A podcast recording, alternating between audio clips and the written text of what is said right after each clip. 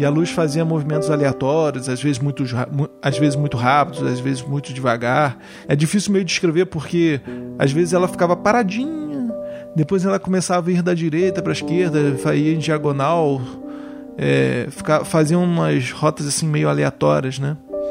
E sempre quando eu conto essa história, eu comparo esse movimento com o movimento de um beija-flor. Eu saí correndo, escancarei a porta da minha madrinha, dei um susto nela e fiz ela vir aqui.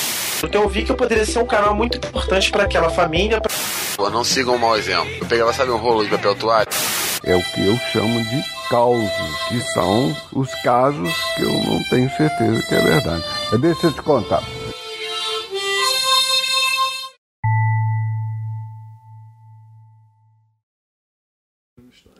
Seja bem-vindo, você que adora ouvir, contar ou escrever uma história. Você está ouvindo o podcast Casos e Causos, histórias baseadas em fatos nem sempre reais. Eu sou Samara Guimarães, a narradora, e hoje contarei uma história de beija-flor, de fogo no céu e de como um garoto fez contato e observou pela primeira vez um objeto voador não identificado. Quem conta o caso ou causo de hoje é o Diogo Braga.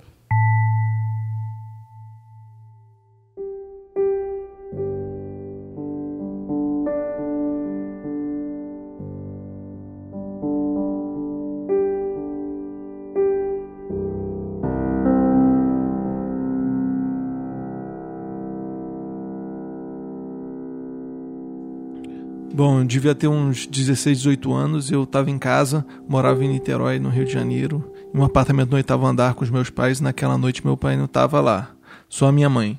Meu pai estava viajando e quando isso acontecia, eu às vezes dormia na cama dela com a minha mãe.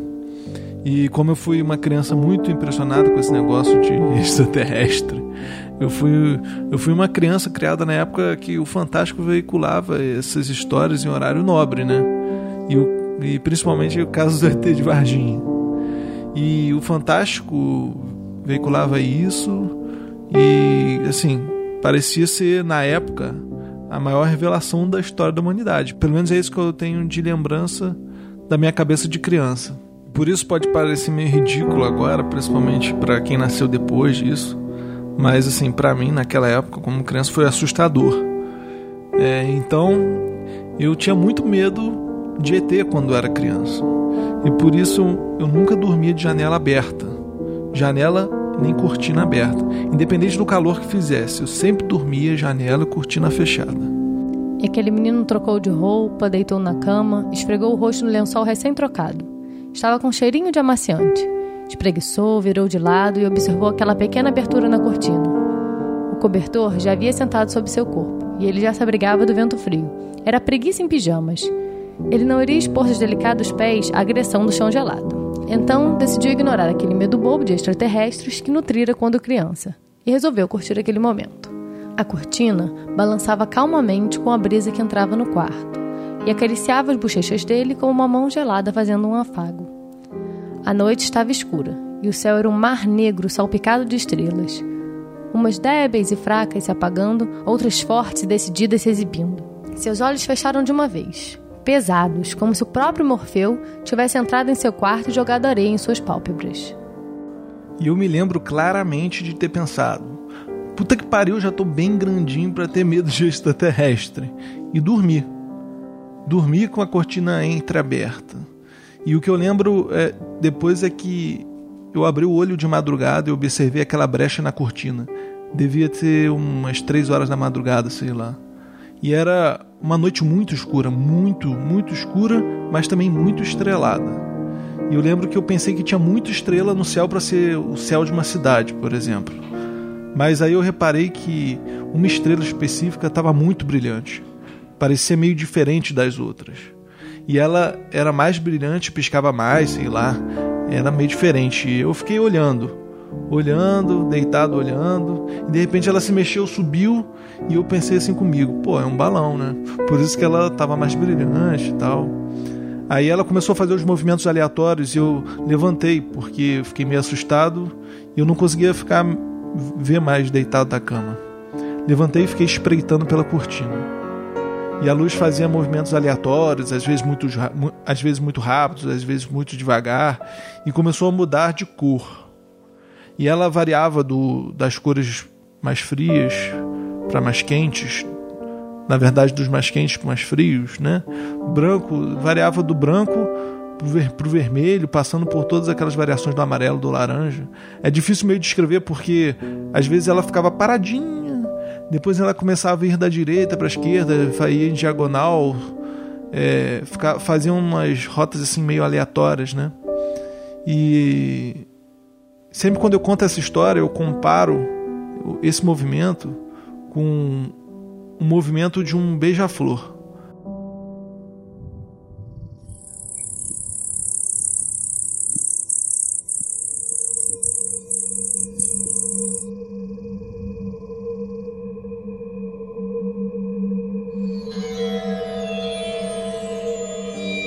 Enquanto aquela luz se exibia no ar fazendo manobras, aquele menino olhava pela janela. Hipnotizado. Sequer piscava. Não sentia mais o vento frio, muito menos o chão gelado. Era como se todos os seus sentidos tivessem sido desligados e o corpo dele concentrasse esforços somente para ver melhor. Mas aquela aparente mobilidade exterior contradizia com seu coração, que batia acelerado dentro do peito, como se quisesse pular e gritar. Eu sabia! Eu sabia que era verdade! A luz voava no ar como se fosse um beija-flor. Você já viu o beija-flor voando? Então, ele voa rápido, de repente fica paradinho no ar, e de repente voa rápido de novo. É, e normalmente essa luz ela parava no ar quando eu estava perto de um edifício, como se estivesse vigiando alguma coisa dentro dos apartamentos. E eu fiquei meio cagado de medo. Eu até achei que eu estava dormindo. E aí eu fui chamar minha mãe porque se ela visse e lembrasse no dia seguinte, seria uma testemunha que poderia provar que eu não estava sonhando com aquilo.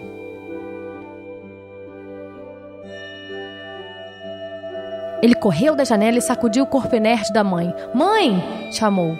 Ela esfregou os olhos e vagarosamente acordou. Estranhou um pouco a excitação do filho e ficou um pouco brava quando descobriu que ele atrapalhara seu sono para lhe mostrar o disco voador que voava pela janela. Meu filho já é grandinho demais para acreditar nessas coisas, pensou. Mas, como uma boa mãe, levantou pacientemente e foi. Ela acordou meio sonolenta e veio para a janela espreitar pela fresta da cortina comigo. E ela não acreditava em extraterrestre, achava que esse medo todo que eu tinha uma bobagem e tal, coisa de criança, mesmo eu tendo quase meus 18 anos na época que isso aconteceu. Sabe como é, mãe, né? Ela olhou para a cortina, meio duvidando e mais viu, viu a luz como ela viu a luz exatamente como eu estava vendo voando de forma aleatória, com a cor variando em tons quentes, até que a luz começou a se aproximar e ficar mais forte e maior. E chegou um ponto que essa luz estava tão próxima que dava para ver que não era simplesmente uma luz. Dava para ver que dentro dessa luz tinha algo sólido, algo meio sólido, e que a luz era como se fosse uma energia que emanava daquilo, uma aura. E e a parte sólida era, eu me lembro que era que não era em formato de disco voador assim muito achatado assim, como um prato.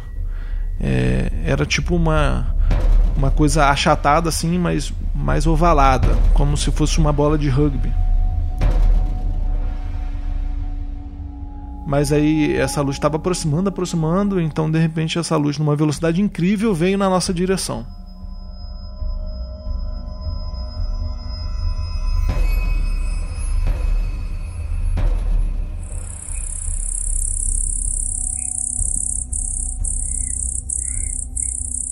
Um raio de luz irrompeu para dentro do quarto e congelou as funções motoras da mãe e do filho.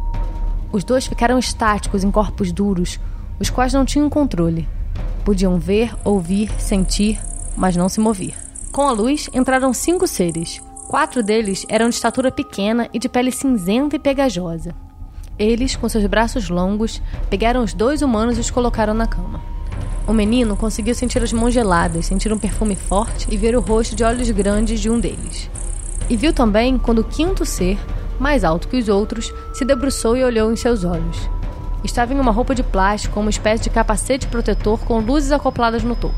Com a dificuldade de quem tem a retina agredida pela luz, conseguiu perceber que, por trás do vidro daquele capacete, havia um homem rigorosamente igual a qualquer outro homem que ele já conhecera. Boca, nariz e olhos. normais. Era loiro, de olhos azuis e pele muito pálida. Pensou ter ouvido o ser falar alguma coisa em sua mente, como: Calma, não vai te acontecer nada. E depois não viu mais nada. Somente o teto do quarto, o barulho de instrumentos metálicos e o lustre balançando lentamente com a brisa. Aquele quinto ser colheu amostras de pele, sangue, unhas e cabelo da mãe e do filho. Com um tipo de seringa, inseriu nos dois um pequeno implante orgânico na região de trás do pescoço, e com o sinal do maior deles, os quatro pequenos seres cinzentos colocaram mãe e filho, ainda com corpos duros, novamente em frente à janela.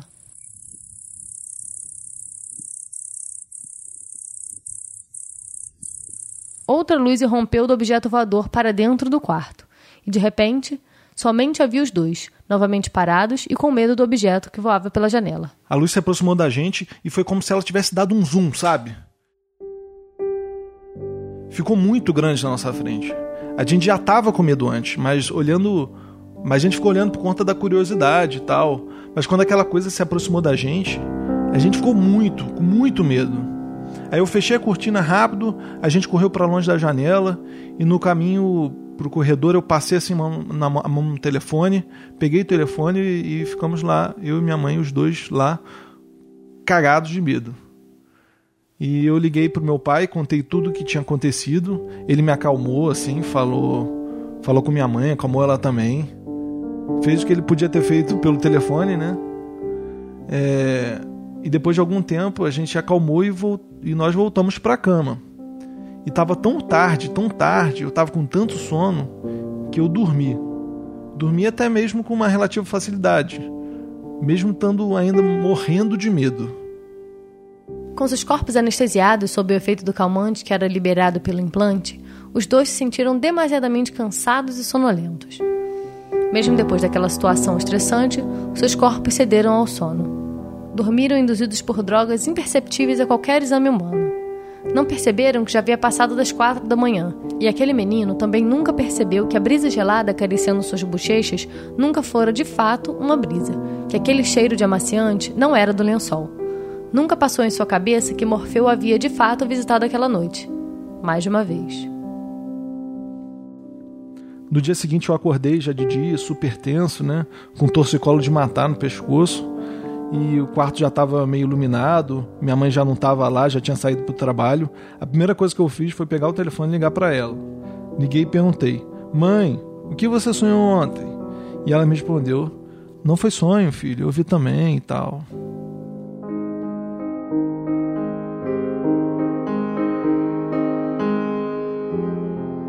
Ele me chamou de madrugada que tinha que tinha um extraterrestre rodando a nossa janela. E aí eu falei assim, será possível? E eu, como sempre, fui muito medrosa também. Mas o Dioguinho acordou apavorado. Eu eu estava sozinha também em casa, né? O marido estava viajando. Aí eu falei, meu filho, mas você viu mesmo? Vi. Aí eu, com muito medo, fui devagarzinho, abri a, a janela, a, a, cortina, fiquei olhando assim e eu vi uma bola de fogo enorme rodando, rodando, rodando e passando. E eu falei, Dioguinho, ele está aproximando. Ele aproximou da janela, nós agachamos os dois com medo. E ele rodou, rodou, rodou, rodou. Ficou, a gente viu ele várias vezes, ele foi andando, foi para longe, um, vol... e distante, voltava. Falei, Diogo, sim, é verdade. Extraterrestre existe, isso é um disco voador. Ele falou assim, é mesmo, mãe? Eu também acho. E ficamos os dois embabacados. E a gente conta essa história para as pessoas, as pessoas não acreditam que a gente viu mas eu posso afirmar que eu vi também o disco voador. Eu vivi essa história, eu e meu filho.